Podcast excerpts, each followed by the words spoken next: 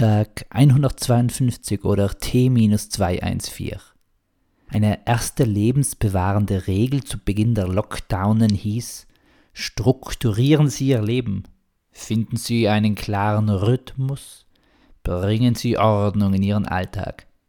Ich finde den Lifehack nicht schlecht. Andererseits können wir nur schwer ganz chaotisch unterwegs sein. Und ich frage mich noch mehr, ob die Menschlichkeit nicht sogar durch ihre Spontanität und Flexibilität ausgezeichnet wird. In der Evolutionstheorie überleben Spezies, wenn sie sich gut anpassen können. Aber Umpassungen passieren über Jahrtausende hinweg. Der Mensch hingegen unterstützt sich bei einer Anpassung oder nutzt Werkzeuge, Erfindungen, um so mehrheitlich weiterzukommen. Das mit dem mehrheitlich ist gelogen oder optimistisch überspitzt. Vermutlich war es einst so, dass die ersten Menschenstämme zum Wohl aller entschieden haben. Aber heutzutage dominiert das minimale Maximum. Dabei könnte es so einfach sein. Weg von der Maximierung hin zu einer Optimierung. Sicher, es gilt allen Hoffnungen auf dieses Maximum zu machen. Aber würde das Maximum heruntergeschraubt werden, würden mehrere dieses erreichen und das Minimum würde mitsteigen. Ach, Frau je und Herr je, ich träume wieder. Und eigentlich kommt in solchen Ausführungen noch irgendwann das Bild vom Himmel auf Erden, also der theologischen Ansicht, dass das Himmelreich bereits unter uns ist und wir es verwirklichen können.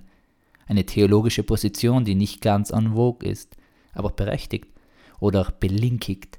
Ich will niemanden aufgrund meiner präferiert verwendeten Hand diskriminieren. Das gliche ansonsten ja einem wahren Krimi. Und darüber gibt es ja schon den Schlager.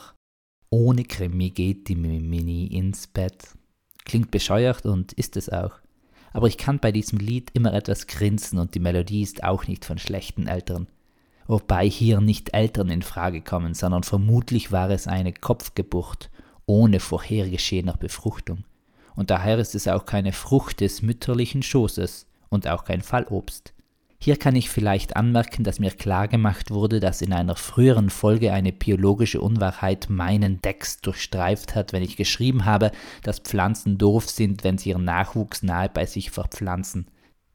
Das Ziel von Pflanzen ist es ja, ihre Samen so weit wie möglich zu verstreuen, durch Bestäubung, also Bienen oder Fliegen oder andere Insekten oder in Kirchen, durch Transport wie Kletten oder Früchte, bei welchen die Samen gegessen und dann andernorts ausgeschieden werden, oder aber durch Davontragen wie bei Pusteblumen.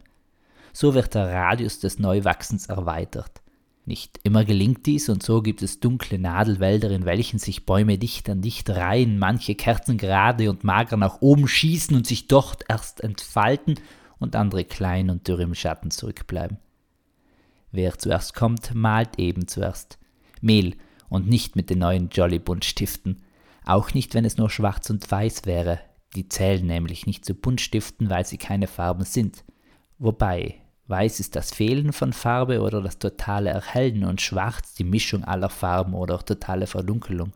Verschunkelung hingegen folgt auf schlechte Lieder im Viervierteltakt.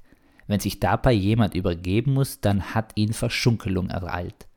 Oder sie oder er verschunkelte sich meist aber passiv gebraucht, also sie oder er wurde verschunkelt, weil die aktive Schunkelei die Ohrenflüssigkeit in solchen Maßen beansprucht, dass sie immer wieder zur Balance führen.